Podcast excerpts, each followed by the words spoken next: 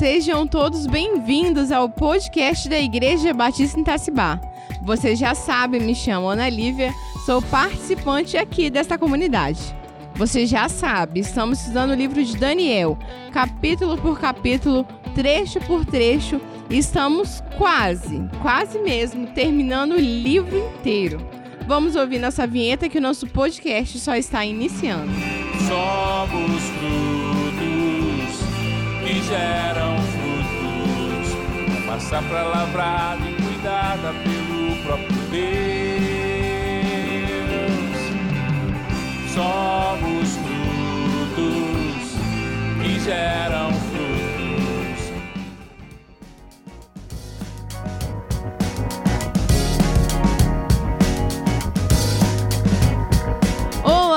Sejam todos bem-vindos ao podcast de número 15. Sim, estamos no 15 episódio. Tantas coisas boas já ouvimos e tantas pessoas especiais já recebemos aqui nesse podcast. E hoje o nosso convidado é Ruzi Lemos! Uhul! É eu mesmo. Rússio. Muito bom ter você aqui com a gente. Ah, privilégio meu, Ana. Que maravilha, que espaço gostoso aqui, hein?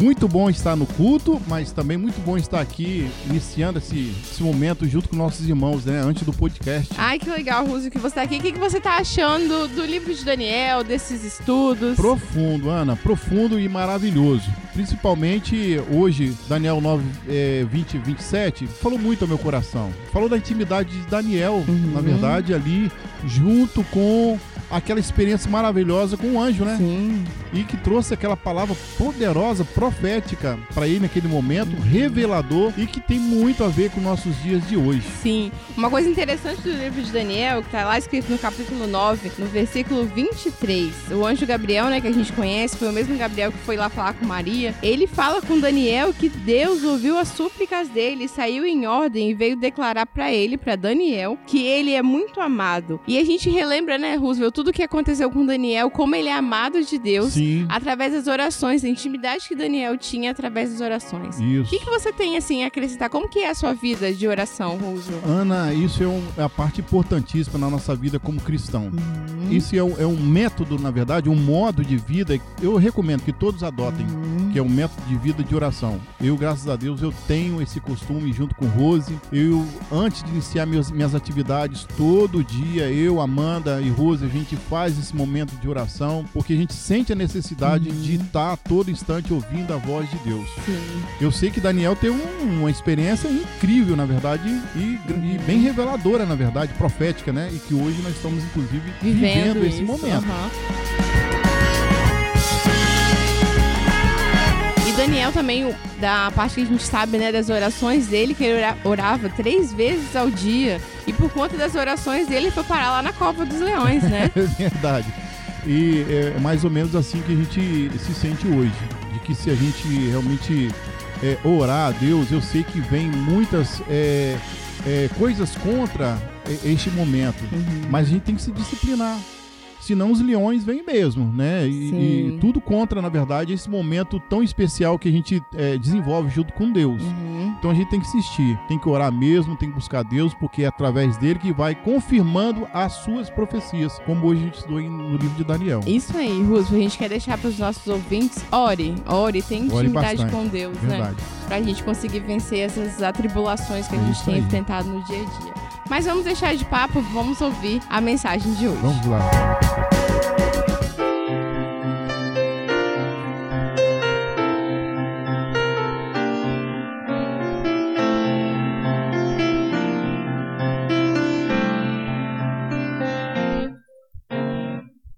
Há 15 dias, nós estudamos a primeira parte de Daniel capítulo 9.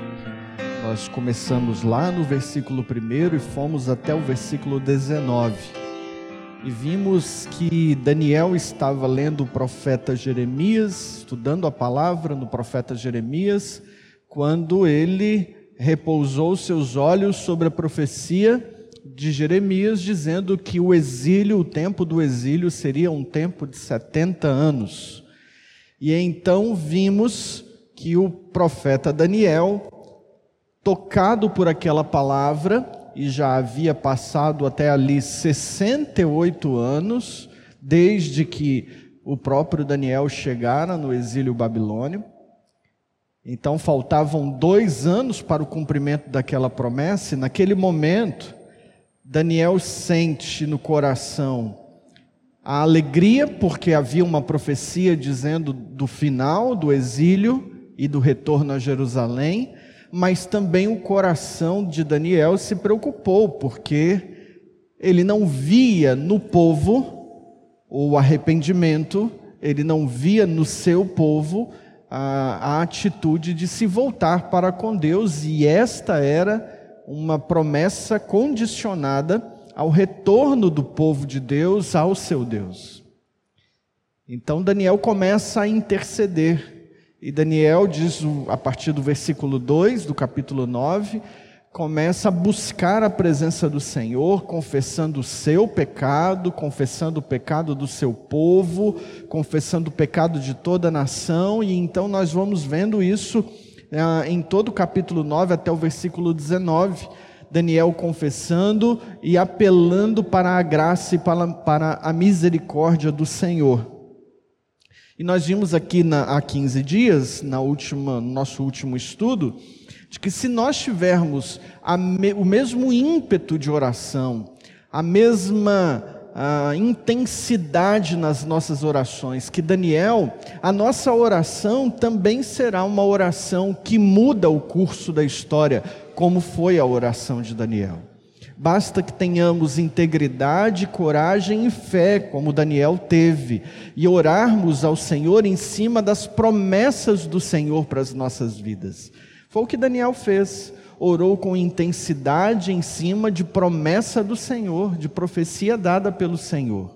E nós vimos aqui que existem algumas promessas ah, na Bíblia para nós que nós precisamos começar a orar em cima delas. Por exemplo, crê no Senhor Jesus e será salvo você e os de sua casa e a sua família. É promessa bíblica, é promessa do Senhor para as nossas vidas, mas nós precisamos nos debruçar com intensidade em cima dessa promessa, dizendo: Senhor, cumpra essa promessa na minha casa. Senhor, na minha casa tem gente que ainda não é convertida, então ajuda-me, Senhor, a alcançar essa pessoa. Eu, eu quero que essa promessa se realize na minha vida. Então, nós precisamos orar. Daniel nos ensina. Se você perdeu aí essa mensagem, você entra lá no podcast e ouve a mensagem da quinta-feira, sem ser a última anterior, né? Hoje nós vamos entrar no versículo 20. Vamos ler então, do 20 ao 27. Diz assim: Enquanto eu estava ainda falando e orando, confessando o meu pecado e o pecado do meu povo Israel, e lançando a minha súplica diante da face do Senhor meu Deus, pelo monte santo do meu Deus, enquanto eu estava ainda falando na oração, Gabriel, o homem que eu havia visto na minha visão anterior veio voando rapidamente e tocou-me na hora do sacrifício da tarde. Ele me instruiu e falou comigo: Daniel, vim agora para te dar sabedoria e entendimento. No princípio das tuas súplicas saiu a ordem, e eu vim para te declarar, pois és muito amado. Presta atenção na palavra e entende a visão. Setenta semanas estão decretadas sobre o teu povo e sobre a tua santa cidade, para fazer cessar a transgressão, para dar fim aos pecados e para espiar a iniquidade e trazer a justiça eterna, e selar a visão e a profecia, e para ungir o Santíssimo sabe e entende desde entende desde a saída da ordem para restaurar e para edificar Jerusalém até o ungido, o príncipe, haverá sete semanas e sessenta e duas semanas. Ela será reedificada com praças e ruas, mas em tempos difíceis. E depois de sessenta e duas semanas, o ungido será tirado e já não estará. E o povo do príncipe que virá destruirá a cidade e o santuário, e o seu fim será com uma inundação, e até o fim haverá guerra. A assolação ou assolações estão determinadas. E ele fará uma firme aliança com muitos por uma semana e na metade da semana fará cessar o sacrifício e a oferta, e sobre a asa das abominações virá o assolador, até a destruição determinada, que será derramada sobre o assolador. Esse é um texto difícil, difícil de nós compreendermos, então a gente vai mastigando aos pouquinhos esse texto bíblico para a gente compreender qual é a verdade que está aqui por trás e qual é o significado. Primeira coisa que eu quero destacar para você é que tudo isso, esta visão acontece, ou esta experiência espiritual de Daniel acontece a partir da sua oração. Daniel continua orando, confessando o seu pecado, suplicando diante da face do Senhor pela restauração de Jerusalém e do Monte Santo. Daniel continua naquela intensidade de oração que nós já vimos desde o princípio do capítulo 9. É neste momento que Deus fala a ele e traz uma revelação a ele através do anjo Gabriel, que nós já tínhamos visto no capítulo 8. Ele volta à cena agora, diz o texto que nós lemos que Gabriel vem voando rapidamente. E eu quero chamar a sua atenção para isso que rapidamente Gabriel veio e tocou Daniel na hora do sacrifício da tarde, diz o versículo 21. Nós não sabemos quanto tempo Daniel esteve em oração. Mas o que dá a entender com esta expressão de que ah, Gabriel veio e tocou Daniel na hora do sacrifício da tarde, é que muito tempo já havia se passado em que Daniel começou a sua, o seu momento de oração íntima com o Senhor. Nós vimos, Daniel era um homem de oração, orava três vezes ao dia, na sua janela, com a sua janela aberta voltada para Jerusalém Daniel aparece orando no capítulo 1, aparece orando no capítulo 2, convida os seus amigos ou conclama os seus amigos a orar junto com ele, retira-se para orar e nem quando a lei o impedia de orar, ele deixou de orar. Mas quando ele viu esta causa, ele se pôs em uma oração intensa. Parece, pela construção do texto, que Daniel demorou nesse seu momento de oração. Não foi uma oração rápida, foi um momento que perdurou durante algum tempo. E então vem o anjo Gabriel. Que são os anjos? São seres espirituais que ministram diante de Deus em favor de nós, dos homens. Mensageiros de Deus são seres celestiais, seres espirituais que Deus frequentemente envia à terra para servir a Deus em favor dos homens. Este mesmo anjo Gabriel, nós vimos no capítulo 8, e depois vimos, quando estudamos o capítulo 8, que ele volta a aparecer na Bíblia, também nos evangelhos. Este anjo Gabriel, então, vem até uh, Daniel e ele vem como uma resposta, ou como portador de uma resposta à súplica de Daniel. Diz o versículo 23, essas são palavras do próprio anjo: No princípio das tuas súplicas saiu a ordem, e eu vim te declarar, pois és muito amado. Primeira coisa, quando Daniel começa a clamar, os ouvidos de Deus já estão abertos para ouvir a oração de Daniel no princípio das tuas súplicas. Ou seja, os céus já estavam com os ouvidos abertos, e quando eu digo céus, eu estou dizendo do próprio Deus. Deus já estava com o ouvido aberto quando Daniel começou a suplicar, e desde aquele momento, Deus já determinou, já deu uma ordem para que os anjos, ou para que o anjo viesse trazer a resposta. Olha que coisa maravilhosa, que coisa fantástica essa é a certeza de nós sabermos que Deus ouve e responde às nossas orações. No instante em que suplicamos, Deus já envia uma resposta até nós. Não existe oração sem resposta. Deus responde às nossas orações. Essa é uma, uma afirmação importante da gente fazer mas ela não é tranquila de se fazer, não, não é uma afirmação fácil. Porque certamente aquela pessoa que já está orando, aquela irmã que ora há 30 anos pela conversão do esposo, deve dizer assim: Mas como? Há 30 anos eu estou orando, ele não se converteu. Um pouquinho mais para frente, aqui em Daniel, nós vamos ver uma outra situação em que a resposta vem imediatamente do céu, mas muitas vezes ela demora para chegar até nós, e aí nós vamos entender isso um pouquinho para frente.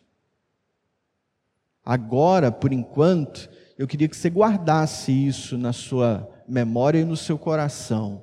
Deus responde todas as nossas orações. Creia nisso. Continue lendo Daniel e nós vamos chegar lá e eu vou explicar isso melhor para você lá na frente. Mas uma coisa me chama atenção aqui também. Porque o anjo Gabriel, ele diz qual é a razão dele ter sido enviado ali para responder a Daniel. Ele diz assim: Pois és muito amado. Olha que interessante, Daniel é reconhecido no céu como alguém muito amado. Era um homem de oração que estava constantemente na presença do Senhor, e eu fico imaginando, aí é exercício de imaginação, não é, não está escrito no texto bíblico, mas eu fico imaginando que quando Daniel se começava a orar, os anjos já estavam atentos. Quando Daniel curvava os seus joelhos ou ficava de pé diante de Deus para suplicar, os anjos já deviam saber: ó, vem missão por aí. E eles já ficavam atentos ali para levar resposta a Daniel, porque ele era muito amado no céu. Ele estava frequentemente na presença de Deus, ele estava frequentemente conversando com Deus, e as pessoas que conversam com a gente, que dialogam com a gente, que abrem o coração com a gente, normalmente nós temos uma afeição com elas, nós desenvolvemos um carinho extraordinário por elas, nós desenvolvemos amor por elas. Claro, Deus é amor, Deus ama a toda criatura, mas aqui esta expressão está nos mostrando que Daniel era uma pessoa muito bem recebida no céu. E eu imagino que seja por sua constância. E aqui eu fico imaginando: será que eu e você também somos amados no céu, como Daniel? Será que quando chega a nossa oração lá no céu, os anjos já já vão se juntando? Opa, vamos lá, gente. Presta atenção aí que vem ordem. Ou será que é uma surpresa? Quando chega a nossa oração, não tem nenhum anjo atento. Ah, tudo isso é exercício de imaginação, né? Não tem nenhum anjo atento lá, porque é tão incomum a sua oração. Daniel era um homem muito amado no céu, e é por isso que vem o anjo Gabriel lhe dar explicações, lhe dar uma resposta, trazer uma revelação. Lembra, Daniel começa isso tudo por causa do exílio, do término do exílio. Ele lê a profecia de Jeremias, 70 anos vai durar o exílio, esse número 70 está na sua mente. E agora vem o anjo para dizer e para dar uma resposta a Daniel e dizer: Daniel, presta atenção. Você está orando e pedindo acerca do final do exílio, da libertação, da reconstrução de Jerusalém, para o seu povo voltar para a cidade de Jerusalém, esse é o seu sonho. Mas presta atenção, Daniel, há algo muito maior não são 70 anos, há algo que vai acontecer daqui a 70 semanas. Um período muito maior, mas é algo que vai ser muito mais completo do que simplesmente voltar e reconstruir Jerusalém. Diz o versículo 24: olha, daqui para frente, Daniel, preste atenção, vai passar 70 semanas, e depois dessas 70 semanas, vocês vão ver e Jerusalém vai ver. Versículo 24. Ah, 70 semanas estão decretadas sobre o teu povo e sobre a tua santa cidade, para fazer cessar a transgressão, para dar fim aos pecados e para expiar a iniquidade. Veja, Daniel está desde o versículo 2 confessando o seu pecado ao Senhor, confessando os pecados da sua nação, confessando os pecados de seu povo ao Senhor. E agora o anjo está dizendo: Sabe, Daniel, daqui a 70 semanas não haverá mais pecado. Deus vai fazer cessar a transgressão, os pecados vão chegar ao fim e a iniquidade vai se acabar. Você está aí sofrendo, carregando esse fardo pesado, mas isso vai chegar ao fim. Continua o versículo 24 dizendo: e trazer a justiça eterna. Quando fala de trazer a justiça eterna, está nos dizendo aqui sobre o estabelecimento da justiça de Deus. Nós que recebemos a justificação, sabemos que o ato de justificar é o ato de tornar inocente alguém que era culpado. A justiça será estabelecida, mas não a justiça qualquer, a justiça de Deus. Seremos tornados inocentes. Vai selar a visão e a profecia. Nós devemos nos lembrar de que Daniel estava lendo lá o profeta Jeremias e provavelmente era um rolo, um pergaminho. E ele então deve, ao final dessa leitura, ele fecha lá, enrola de novo o livro e sela, fecha. Sabe o que isso significa? Concluiu, completou a leitura. Sela a visão e a profecia, ou seja, vai chegar o tempo que toda profecia será cumprida. Tudo que você viu, tudo que Deus te revelou, Daniel, isso vai se cumprir, vai chegar o tempo em que não haverá mais profecia a se cumprir, todas elas serão seladas, e haverá também a unção do Santíssimo, ou talvez a sua Bíblia traga do Santo dos Santos, que pode se referir ao lugar santíssimo, mas também à unção do Messias. O esperado ungido. Tudo isso acontecerá daqui a 70 semanas.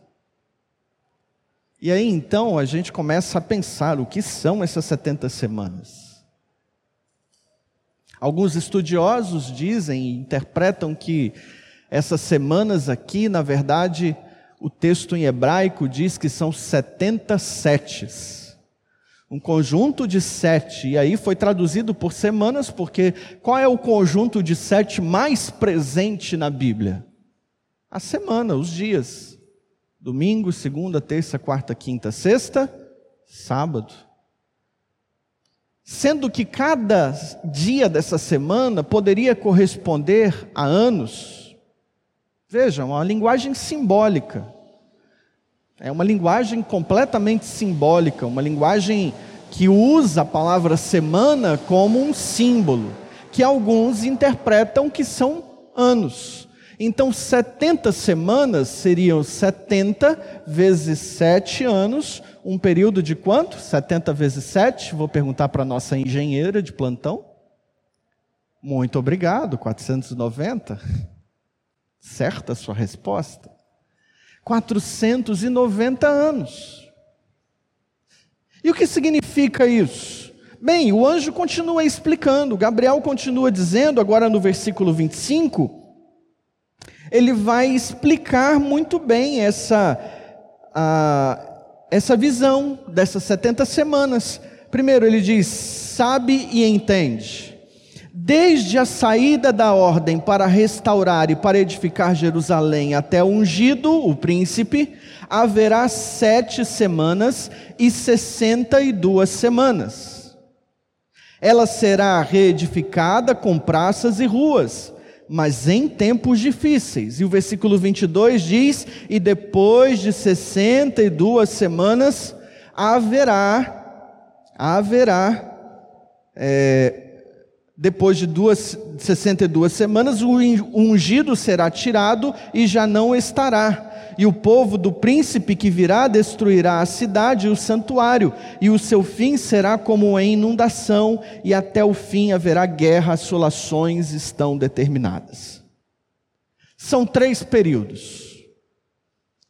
Então o anjo divide essas 70 semanas em três períodos. O primeiro período, sete semanas. O segundo período, 62 semanas. 7 com mais 62, 69. Falta então uma semana. O que acontece?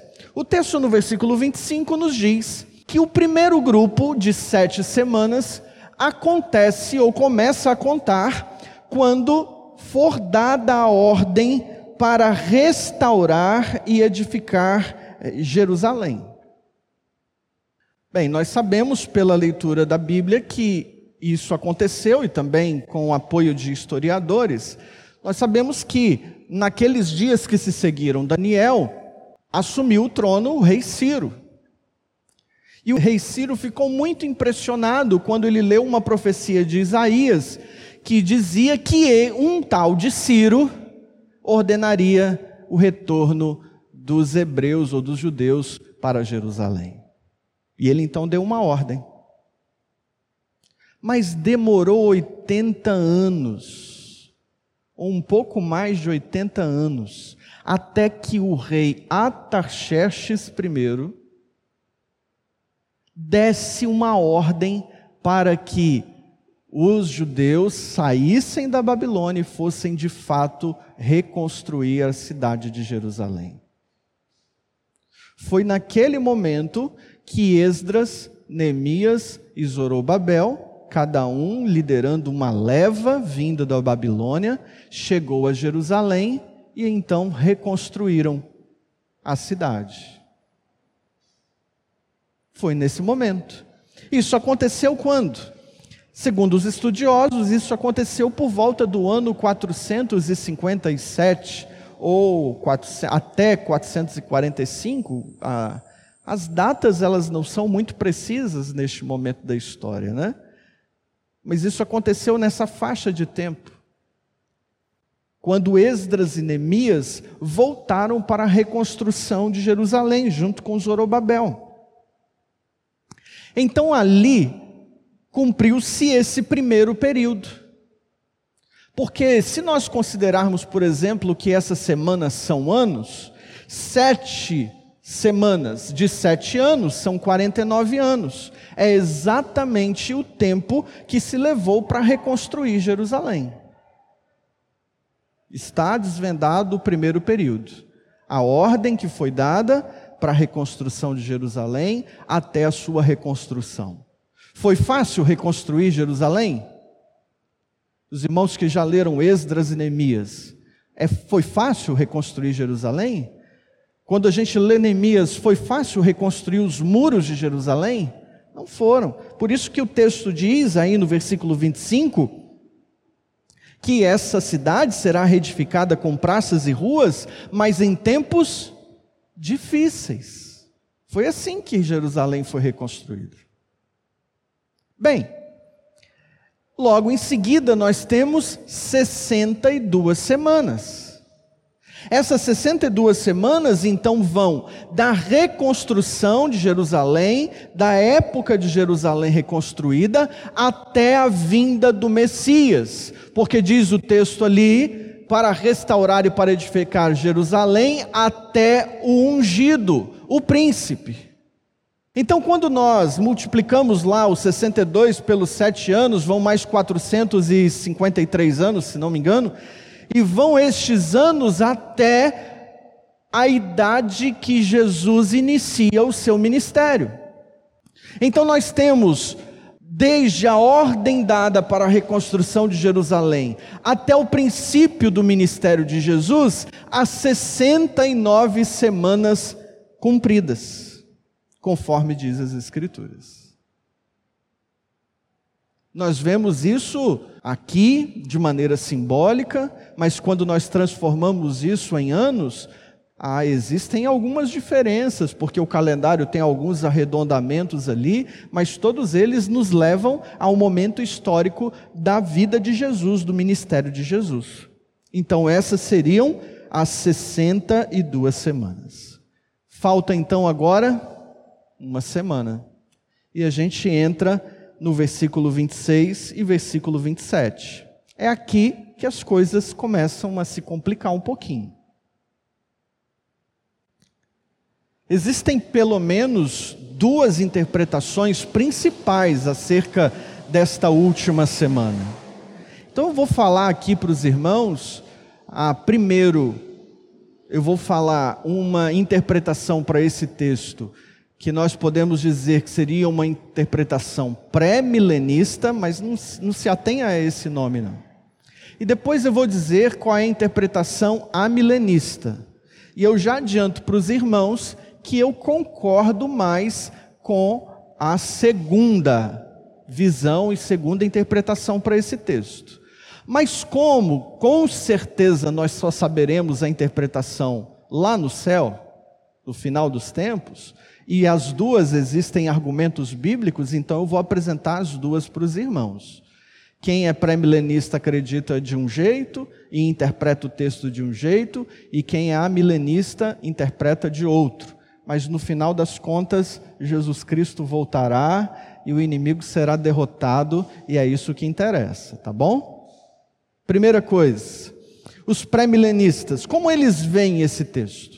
Então eles veem, e até as 69 semanas, até a vinda de Jesus e o ministério de Jesus, pré-milenistas e amilenistas e pós-milenistas e todas as outras ah, ideias acreditam da mesma forma. Até Jesus, 69 semanas. A divergência agora começa nesta última semana. Então, os pré-milenistas, eles acreditam o seguinte: que quando Jesus morre na cruz do Calvário, então essa cronologia de 70 semanas, ela interrompe é como se o ponteiro do relógio parasse naquele momento em que Cristo Jesus entregou-se na cruz do Calvário. O cronômetro para ali. E então começa um tempo que os pré-milenistas chamam de o tempo dos gentios, ou o tempo da igreja, que é um tempo em que a igreja será a anunciadora do evangelho. Os pré-milenistas creem que a igreja é esse parêntese entre as, 60, as 69 e as 70 semanas. Eu não sei como fala isso. Sexagésima nona e septuagésima, eu acho que é isso. A igreja é esse parêntese. E eles acreditam então, eles creem que quando estiver no fim desse tempo, então lá no finalzinho, vai se iniciar novamente, o, o, cronômetro vai voltar a rodar e então virá a última semana. Quando viria isso? Viria na, na vinda de Jesus. Quando Jesus Cristo retornar para buscar a sua igreja, então ali começaria a rodar o cronômetro novamente. E o que aconteceria antes disso? Nesse intervalo aí, então nós estaríamos vivendo este ato, este intervalo Nesse período, então, nós teríamos a igreja pregando, anunciando a palavra do Senhor. Esse tempo dos gentios, ele vai ser terminado quando Jesus Cristo voltar e então a igreja vai reinar com ele. A última semana foi adiada lá para o final do mundo. A cidade que vai ser destruída será destruída pelo anticristo. O príncipe que está aí no versículo 7, aliás, no versículo 26, o povo do príncipe que virá destruirá a cidade e o santuário, eles entendem que este príncipe é o anticristo. e que ele virá para destruir Jerusalém e o templo, porque Jerusalém terá sido reconstruída e o templo será reconstruído novamente e o sacrifício voltará a atuar lá no templo. Então o anticristo virá e ele então a, primeiro vai fazer um acordo, como está lá no versículo 27, vai fazer um acordo com os judeus, mas lá no meio da última semana ele vai mudar de ideia e ele vai começar a perseguir a igreja, vai interromper o sacrifício no templo e então é o espírito do anticristo no mundo. Esta é a visão pré-milenista. O que que implica isso? Implica que o versículo 27, quando diz, e ele fará uma firme aliança, então eles interpretam que este que fará uma nova aliança é o anticristo, que ele vai fazer uma firme aliança com muitos. Durante este período que vai anteceder a, a volta de Jesus, quando Jesus virá para julgar os ímpios. Certo? Depois do período de mil anos. Então, esse é a ideia pré-milenista. Agora nós vamos entender a ideia amilenista. Como os amilenistas acreditam? Primeiro, os amilenistas creem que entre as 62 semanas, ou entre a 69 semana e a 70 semana, não há um intervalo, não há um hiato. Porque o texto é muito claro em nos dizer que tem sete semanas, 62 semanas, fica sobrando uma. Os amilenistas creem também que, como haverá, como não haverá este hiato, então também não há separação entre quem é a igreja e quem é o Israel de Deus.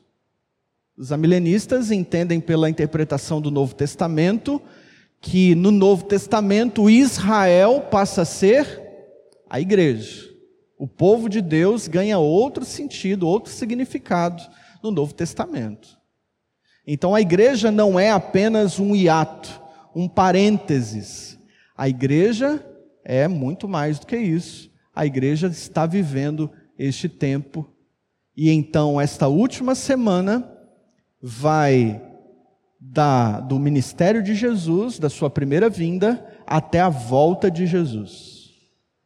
Seria esta última semana que está faltando para completar as 70 semanas. que mais?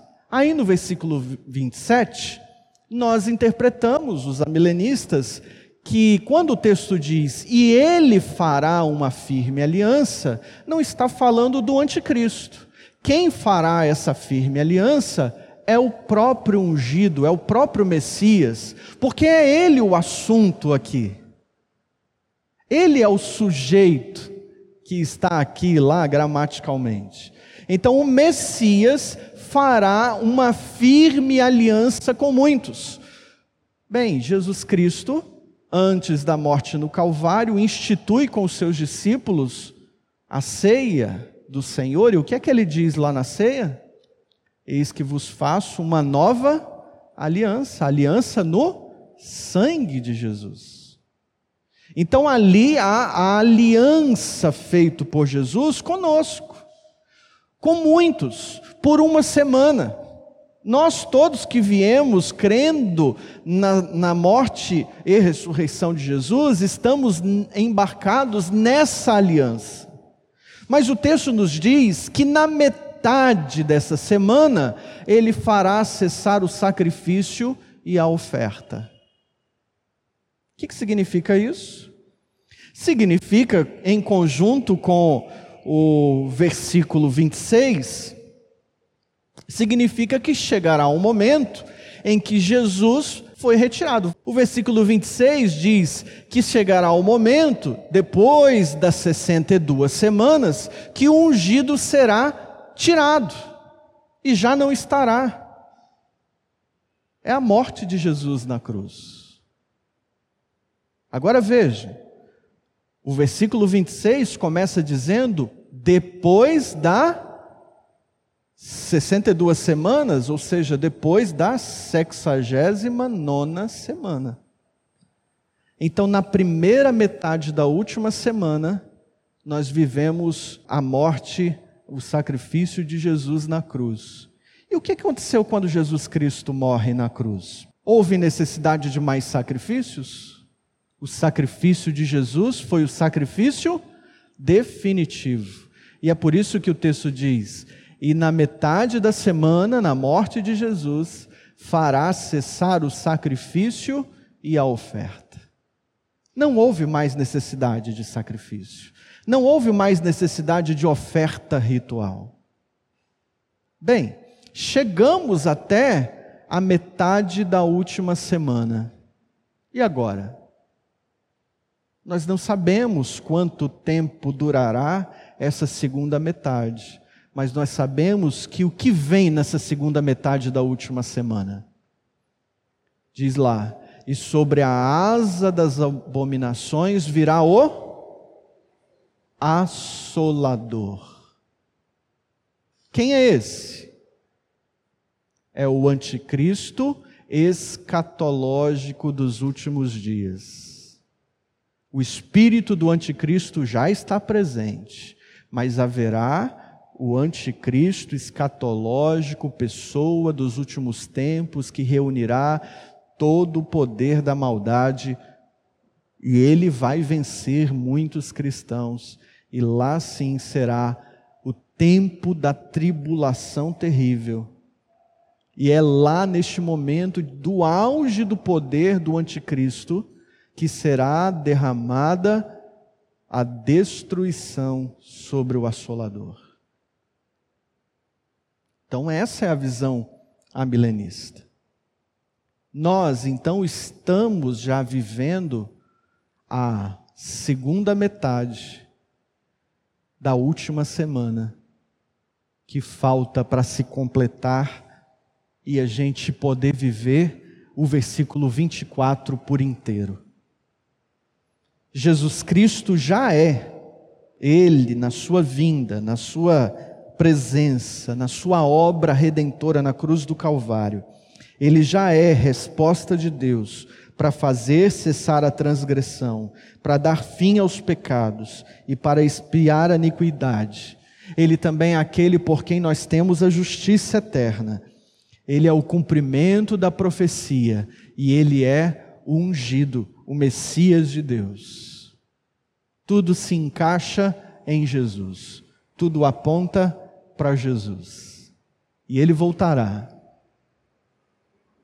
E quando ele voltar, não haverá mais a tensão entre o já e o ainda não. Quando ele voltar, toda a sua obra será completa e nós viveremos o que está no versículo 24 do capítulo 9. Olha que maravilha isso. Agora pensa que o cumprimento das duas primeiras partes porque elas já se cumpriram. E o cumprimento da primeira metade da última semana, que também já aconteceu, nos dão a perfeita certeza de que assim como o Senhor diz, se cumprirá. O que, que isso significa? Significa que os dias virão de assolação, de iniquidade, de tribulação. Mas no fim, o assolador será destruído. O anticristo será destruído e Jesus será exaltado. Agora pensa, que essa profecia, toda essa mensagem, foi dada para gente que viveu os tempos de Antíoco Epifânio, que para eles foi o anticristo. Gente que conseguiu enxergar esse Antíoco Epifânio recebendo a derrota. Viu nos auges, mas viu a derrota. Pensa que esse texto também foi lembrado para aqueles que lá no ano 70 experimentaram e viram a cidade de Jerusalém e o templo sendo destruído, liderados por um príncipe chamado Tito. Como diz aí no versículo 26. A destruição de Jerusalém. E eles podiam se, ser consolados na ideia de que o mal está presente, mas no fim o bem vencerá. Agora pensa também comigo, e esse é um exercício de imaginação de um escritor chamado Stuart Olliott, no livro Ouse Ser Firme. E ele diz algo interessante, ele diz assim: imagina você que nos dias, mais ou menos nos dias, lá no ano 4, por volta do ano 4, do ano 5 desta era, havia em Jerusalém algumas pessoas que certamente ouviram ou leram uma profecia de Daniel. E quando elas fizeram as contas lá das 70 semanas, elas perceberam que estava no dia de aparecer o ungido.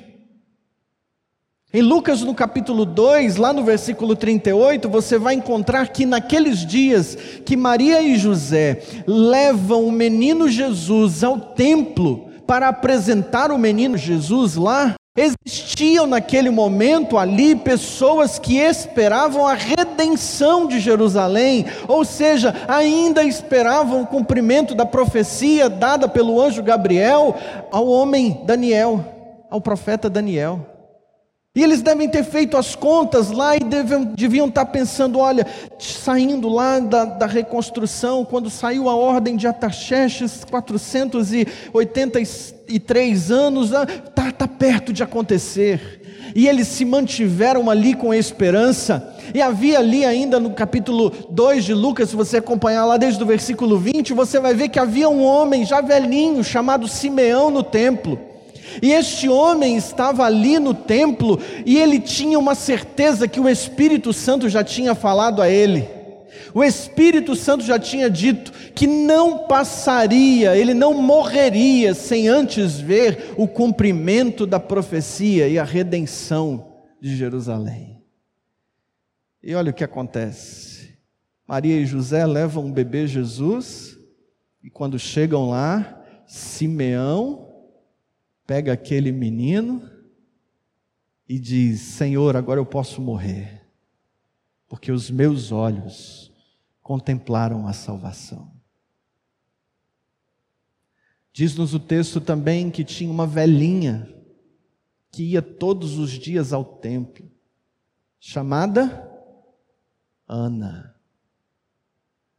E ela chegou bem naquele momento e ela também olhou para aquele menino e ela entendeu que ele era o cumprimento.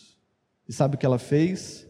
Ela saiu correndo e foi contar para todos aqueles que ainda estavam esperando a redenção de Jerusalém que a profecia tinha se cumprido.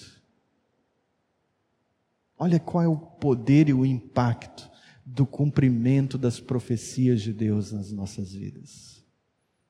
Eu quero crer que aquilo que Daniel registrou ali, também estava lá na biblioteca da Pérsia, porque ele era um homem importante no reino. E certamente um dia alguns estudiosos foram lá na biblioteca, pegaram o livro de Daniel e leram acerca dessa profecia das, 60, das 70 semanas. E eles devem ter lido aquilo, feito as contas também, porque eram estudiosos e devem ter pensado: é, está chegando a hora disso aqui, será que vai se cumprir? E de repente eles que também estudavam as estrelas vão lá para estudar as estrelas e percebem que surge uma estrela diferente. E eles são estudiosos e ligam uma coisa com a outra. Essa estrela deve ser o cumprimento da profecia desse ungido aqui.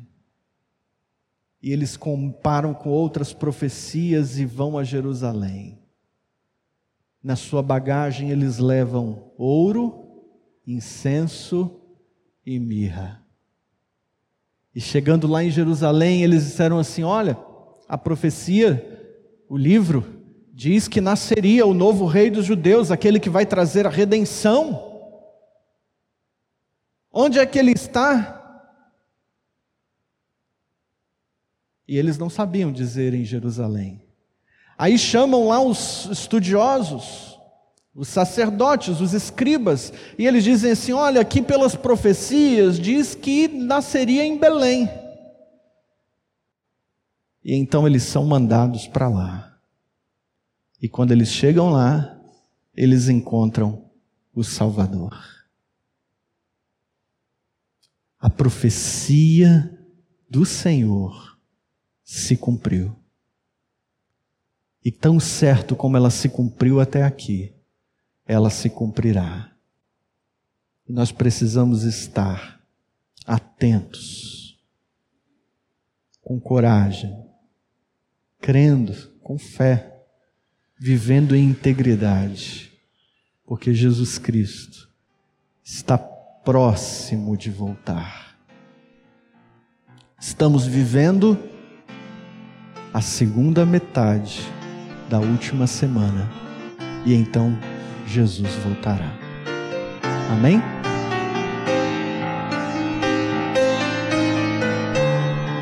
Que bom, meu irmão e minha irmã, que você chegou até aqui ao final de mais um podcast. Roosevelt, muito obrigada pela sua participação. Conta sempre comigo, estamos sempre aí juntos. Show! Tchau, Roosevelt. Tchau, e tchau um você também, Tchau, tchau. nossos ouvintes. Tchau a todos.